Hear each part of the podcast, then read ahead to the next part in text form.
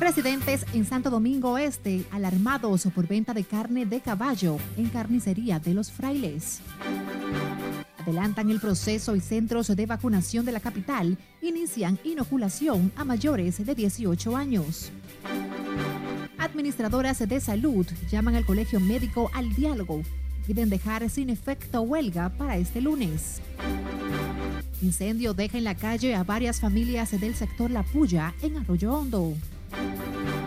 Y PLD anuncia todo está listo para asamblea de este domingo en el que escogen cabezas de las secretarías.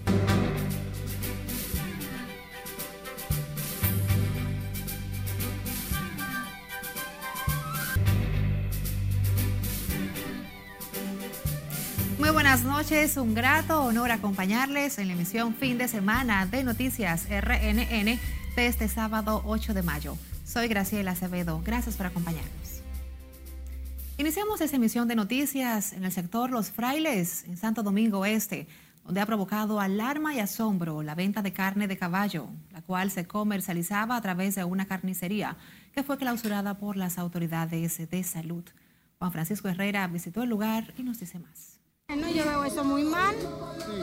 Claro, porque eso todo ahí compraba, ahí era la compraba mucha gente en ese colmado. Esta es la carnicería clausurada por salud pública por comercializar carne no aptas para el consumo humano. La gente de los frailes están impactada con la noticia, porque la mayoría compraba en esa carnicería. Sí, uno se sorprendió al, eh, al escuchar eso, porque yo fui de una que venía de allá, de donde yo vivo a comprar montongo. Uno no sabe si uno comió algo de lo que están vendiendo ahí. Otros se arrepienten de comprar en el negocio que tras una investigación de las autoridades se comprobó que ofertaban carne de caballo a sus clientes. Bueno, no ha caído muy bien porque era un negocio que eh, había mucha gente que compraba, ese el máximo negocio que vendía aquí. Y eh, todo el mundo venía a comprar, imagínense usted. Otros dudan que un negocio con más de 20 años se dedicara a esa práctica. Esa gente nunca había sonado con nada de eso. Eso, ese caso de ahora, eso a nosotros nos ha sorprendido completamente. Yo vivo ahí mismo al lado. Pero esa gente son honestos. No sé qué pasó ahí, ellos son humanos. El Ministerio de Salud Pública cerró la carnicería y apresó a uno de sus propietarios por violar la ley 42-01 que regula la salud de la población. Juan Francisco Herrera, RNN. A propósito, la Policía Nacional informó este sábado que desmanteló varios centros de fabricación de alcohol adulterado en la provincia de Asua. En la operación fueron apresados dos hombres y se ocuparon una gran cantidad de productos y envases plásticos para la elaboración de alcohol adulterado, entre ellos 482 litros de ron, 127 botellas vacías para envasar ese tipo de licor y otras nueve botellas conteniendo raíces y hojas. Nuestra institución reitera su compromiso de enfrentar estas acciones delictivas que han producido pérdidas en la vida de las familias dominicanas y a su vez exhortamos a los ciudadanos a realizar sus denuncias sobre este tipo de venta irregular y a no adquirir productos de dudosa procedencia. También se ocuparon 29 mil pesos en efectivo, garrafones, botellones de agua, nueve armas cortopunzantes, entre otros objetos utilizados para estos fines. Por la ingesta de alcohol adulterado han muerto más de 200 personas. Este sábado se cumplen dos semanas de los operativos anticorrupción desplegados por las autoridades que dieron como resultado el apresamiento de seis integrantes del supuesto entramado religioso militar que encabezaba, según el Ministerio Público, el mayor general Adam Cáceres Silvestre. Margaret Ramírez nos dice cómo ha transcurrido todo el proceso de conocimiento de medidas de coerción. No hay, no hay lugar a ninguna objeción porque es una manifestación. Solo es un pedimento al tribunal. Vamos a ver de qué se trata, por favor. Tras dos semanas, los encartados en el expediente Operación Coral siguen en prisión. Durante el proceso han salido a relucir muchas informaciones que ahora deberán ser analizadas por la jueza Kenya Romero. El imputado tiene derecho a decir lo que entienda, eh, a leer, a decir lo que entienda en sus medios de defensa eh, al tribunal previo a retirarnos a ponderar. Ayer viernes la magistrada dio por conocido el expediente contra los primeros seis procesados y este lunes revelará si les impone prisión o los deja en libertad. Y ya eh, culminados, cerrados los debates y agotadas las intervenciones técnicas y también las manifestaciones realizadas por los imputados que así lo decidieron luego de consultar con sus abogados, eh, esta juez se retira a ponderar. En medio del conocimiento de las medidas de coerción, el mayor general Adán Cáceres se ha defendido de las acusaciones que ha hecho en su contra el mayor Alejandro Girón Jiménez, quien tomó un turno que cambió por lo menos por el momento el proceso. Porque ahí yo demuestro que el dinero que ellos dicen que me robaba yo solito, yo se lo transfería a todito ellos. Y en esos mismos mensajes de WhatsApp, yo creo que el Ministerio Público se va a caer para atrás. Ahora los que se van a reír, los que se van a burlar de nosotros son ellos. Cuando ellos empiecen a ver transferencias de, que de 150 mil pesos, concepto, celebración de misa, CUSEP. Que hasta yo mismo decía el diantre. Y ahora el CUSEP paga misa y no se supone que tenemos capellanes. ¿Cómo es posible que, que, se tomen en cuenta elementos tan cruciales eh, para la vida institucional de, de, cualquier nación para estar eh, asumiendo conductas que son realmente vergonzosas y está riéndose mientras expone algo tan peyorativo para él? En el supuesto entramado de corrupción denominado Operación Coral, figuran el mayor general Cáceres Silvestre, la pastora Rosy Guzmán, el cabo Tanner Antonio Flete Guzmán, el coronel policial Rafael Núñez de Asa, el mayor Raúl Alejandro Quirón Jiménez y el sargento de la Armada Alejandro José Montero Cruz. Los imputados pueden decir lo que quieran, pero las pruebas están. La tenemos, los mensajes, todos los archivos las fotografías, todo está en mano del Ministerio. Este sábado, a más de ocho días del arresto, el general Cáceres Silvestre y demás imputados se mantienen en la cárcel del Palacio de Justicia de Ciudad Nueva. Hoy no se observó visita de ninguno de los abogados ni familiares de los procesados por el Ministerio Público. Margaret Ramírez, RNN. A propósito, el Ministerio de Defensa habría recomendado la suspensión y puesta en retiro del mayor general Adam Cáceres Silvestre, principal implicado en el caso de corrupción Operación Coral. La decisión de los altos mandos también podría incluir a otros oficiales que son encartados en el expediente, así como otros que han sido mencionados en supuesto entramado de corrupción. El Estado Mayor General de las Fuerzas Armadas emitió un comunicado en el que advierte que no tendrá cobijo los militares que se vean envueltos en acciones reñidas con la ley. En el caso de la Operación Coral, hay varios oficiales sometidos a la justicia, mientras otros de la Policía Nacional ya fueron suspendidos en sus funciones.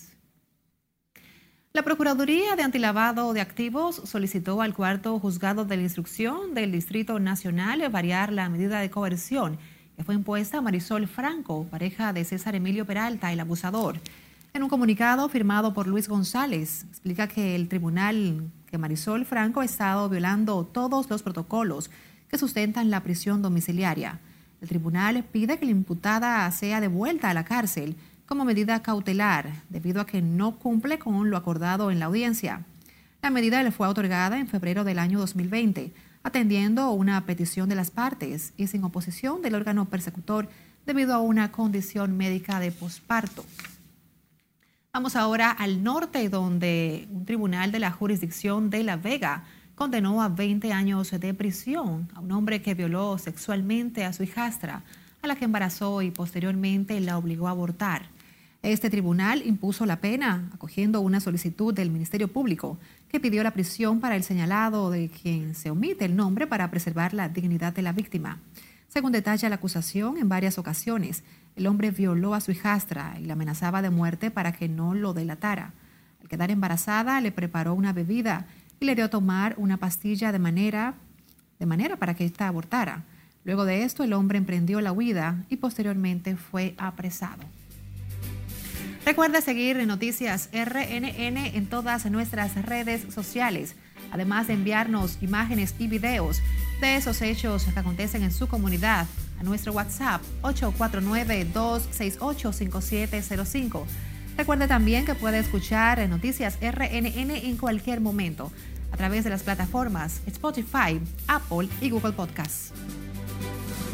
Nos vamos a la pausa. Al volver, sabrá del drama que viven familias afectadas por las secuelas que sigue dejando el coronavirus.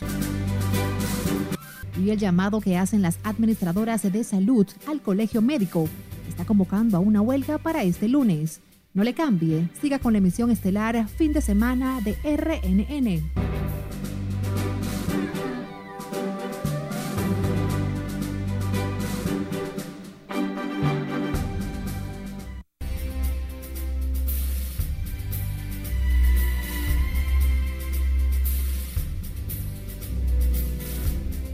Panorama internacional con la presidenta de la Comisión Europea. Anunció este sábado un nuevo contrato para adquirir hasta 1.800 millones de dosis de la vacuna contra el COVID-19 de BioNTech y Pfizer. Nuestra compañera Scarlett Wichardo nos pone al tanto en el resumen internacional de RNN.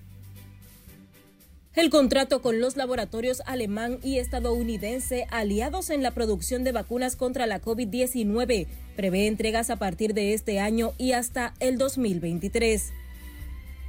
Estas nuevas dosis permitirán en particular proteger a la población contra las nuevas variantes del coronavirus, pero también vacunar a los niños y adolescentes. Se trata del tercer contrato de la Unión Europea con Pfizer y BioNTech. Más de 200 personas resultaron heridas, la mayoría de ellos palestinos, durante los enfrentamientos registrados el viernes por la noche en la explanada de las mezquitas de Jerusalén. La policía antidisturbios israelí respondió con balas de goma y granadas aturdidoras a la lluvia de piedras, botellas y cohetes pirotécnicos que les lanzaron cientos de fieles palestinos, mientras que decenas de personas fueron hospitalizadas. Las riñas comenzaron hace días en medio de una tensión creciente por los posibles desalojos de tierras reclamadas por colonos judíos. Al menos seis personas que asistían a un velorio familiar en una aldea del departamento de Lloro, en el norte de Honduras, fueron asesinadas a tiros, informaron medios locales de prensa. El Papa Francisco instó a una suspensión temporal de los derechos de propiedad intelectual de las vacunas para el coronavirus en un video mensaje durante el concierto en Los Ángeles, en Estados Unidos, de la campaña Backslide para recaudar fondos para la distribución de vacunas en todo el mundo. Terminamos con un joven que intentó escapar de una patrulla de policía conduciendo un vehículo en reversa a alta velocidad sobre una vía transitada en la isla rusa de Sajalín. El adolescente logró maniobrar el vehículo lo suficientemente rápido para mantenerse alejado de los agentes que lo perseguían.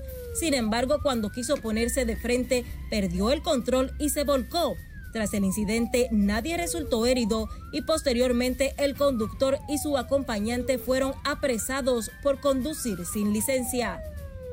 En las internacionales, es Carelet Guillardo, RNN.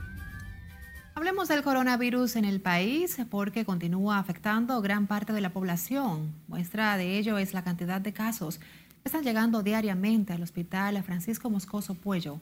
Juan Francisco Herrera con la historia. Lágrimas y tristeza siguen generando el COVID-19 en familias que han perdido parientes por la enfermedad. Este señor narra cómo el coronavirus se llevó a su esposa.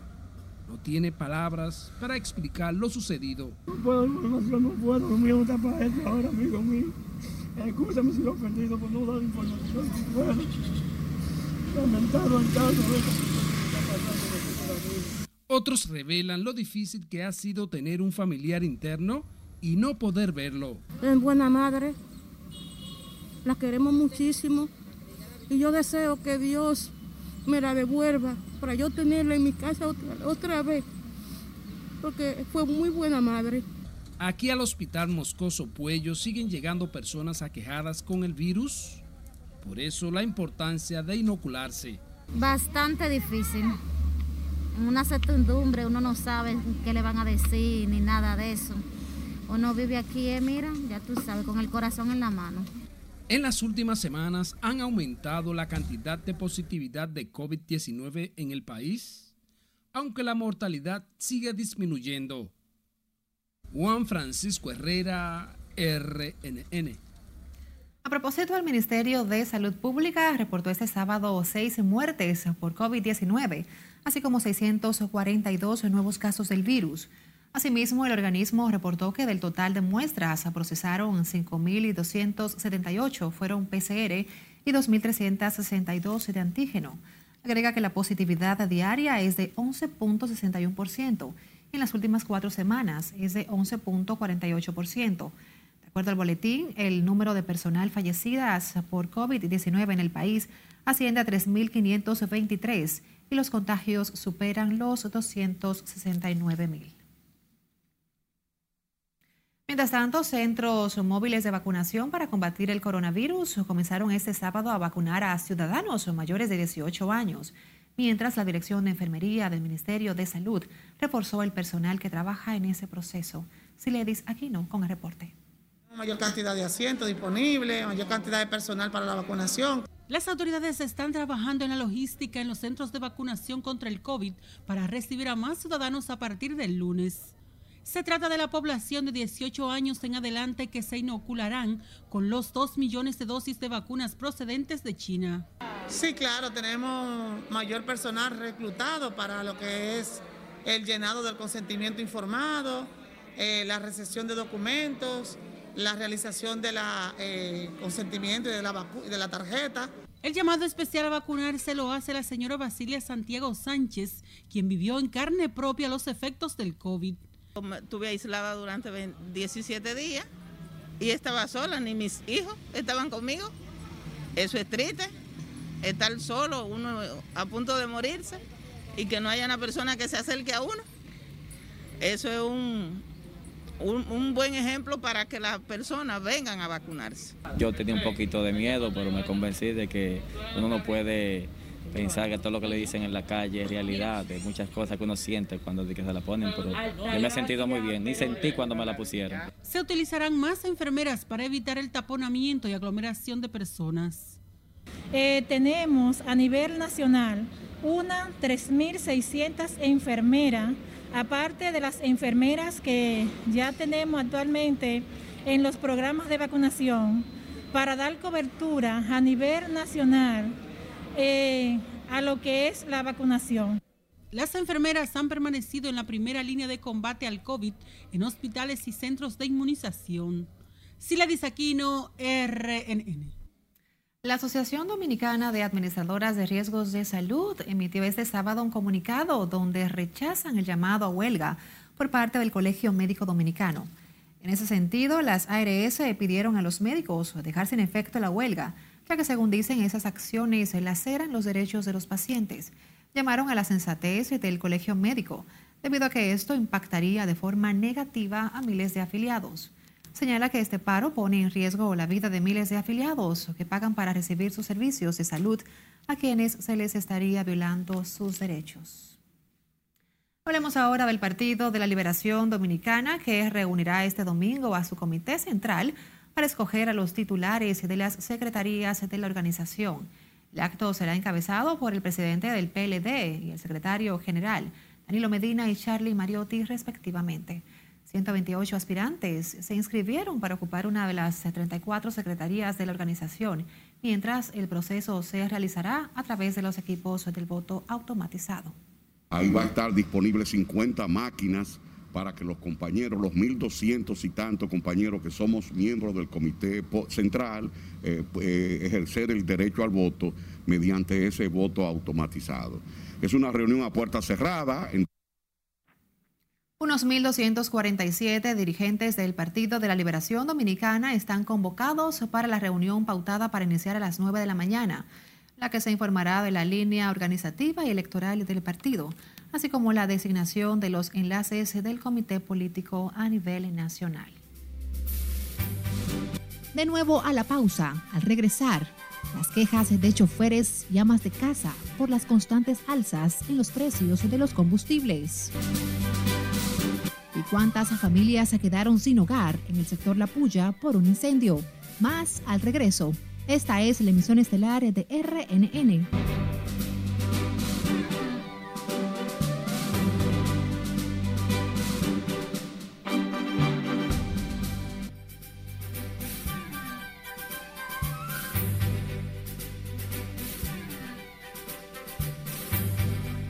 Abrimos el bloque con un hecho lamentable. Un incendio redujo a cenizas al menos cinco viviendas en el sector del aguacate en la puya de Arroyo Hondo, en el Distrito Nacional, aunque gracias a la rápida intervención de los propios comunitarios no hubo pérdidas humanas. Juan Francisco Herrera con más. Eso fue un cortocircuito. A mí se me quemó todo lo que tenía ahí arriba, todo, enciendo cama, ropa, quedé sin nada. Estas imágenes muestran el estado en que quedaron varias viviendas luego de que fueran arrastradas por un incendio en el sector La Puya. Tuve que salir huyendo. Y gracias a Dios que los hijos míos no estaban ahí porque si no todos nos hubiéramos quemado. Informaron que un cortocircuito habría provocado el fuego que solo dejó escombros y varias familias en la calle. La electricidad. A uno de los niños que estaba aquí, en esta vivienda que está aquí, dice que vio cuando el bombillo explotó y cuando salió a buscar ya la madre vino y era demasiado tarde. La electricidad fue algo terrible. Los vecinos sofocaron el incendio ya que los bomberos no pudieron penetrar a la parte baja del sector La Puya. Se le pide a las autoridades del gobierno central la reubicación de esta familia del sector del aguacate que son más de 800 familias y para entrar tienen una sola entrada y unos escalones, que es lamentable ver las condiciones de la extrema pobreza que vive en esta comunidad aquí abajo. Las familias que lo perdieron todo con el siniestro piden asistencia del gobierno para ser reubicados en otra zona. Juan Francisco Herrera, RNN. Les contamos que los bomberos continuaron este sábado el levantamiento de los escombros en Aro y Pedales de la avenida 27 de febrero, empresa que quedó totalmente destruida tras ser afectada por un incendio que dejó pérdidas millonarias. El propietario del negocio dijo que esperan los resultados de las investigaciones para determinar qué originó el siniestro. Claro, porque eh, nosotros tenemos treinta y pico de años eh, establecidos, tenemos una cadena de servicios en términos de atención al cliente personal, más atención de mayoreo, donde aquí se manejaba toda esa parte de mayor, del por mayor. Y al suceder esto, pues muchas cosas tendrán que pausar. No obstante, el servicio a nuestra clientela sigue, porque tenemos tres tiendas, una en la Mella, una en la Kennedy y una en la Winston Churchill en donde eh, podemos seguir ofreciendo el servicio a, nuestros clientes. El almacén de Aro y Pedal, ubicado en la avenida 27 de febrero, quedó prácticamente destruido por el fuego.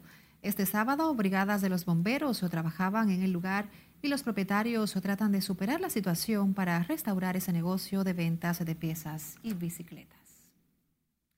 Las constantes alzas en los combustibles se mantienen alarmados a choferes, a pasajeros y amas de casa, quienes aseguran que la situación ha lacerado seriamente sus condiciones económicas. Como nos cuenta Margaret Ramírez, los consultados piden al gobierno mecanismos para enfrentar la situación. Uno no aguanta este precio ya. Los altos precios de los combustibles continúan siendo un dolor de cabeza para ciudadanos, quienes aseguran deben hacer malabares para extender el presupuesto familiar. Para los choferes del transporte público, estas alzas son injustificadas. Aseguran la situación los tiene con la soga al cuello. ¿Qué es lo que va a rentar? ¿Qué es lo que vamos a Nosotros no estamos ganando nada, trabajando solamente para echar gas, para echar combustible. Comprar repuestos caros. Comprar, todo está caro, aquí todo está caro. Nada más el combustible, la goma, todo está caro, todo. Tenemos que, los que tenemos vehículos y nos movemos de una forma u otra, tienen que ayudarnos también. Peaje caro, combustible, las piezas, gomas, entre otras cosas que los vehículos necesitan. Conscientes de la crisis, dicen que asumen el gasto adicional ante la imposibilidad de hacer un aumento en los pasajes. ¿Cómo? Porque el pasajero ahora mismo está pagando eh, eh, sacrificadamente también. ¿Cómo se le habla de aumento? ¿Será para que no se monten? Mejor se van a pie. Hay que comprar bicicleta aquí ahora. Eh. Mientras amas de casas y usuarios del transporte público aseguran que estas alzas están impactando fuertemente sus bolsillos. Me afecta mucho porque todo está muy difícil, no hay trabajo, no hay nada, entonces si todo sube, imagínate. Bueno, preocupa muy porque los pasajes entonces se, incrementan. eso aquí es un rompecabezas. Los precios de los combustibles también ha desatado una escala alcista en los precios de alimentos y materiales de construcción. Margaret Ramírez, RNN. Infinitamente agradecidos por el favor de su atención. Nos despedimos por esta noche. Les invitamos a que sigan con la programación regular de RNN Canal 27.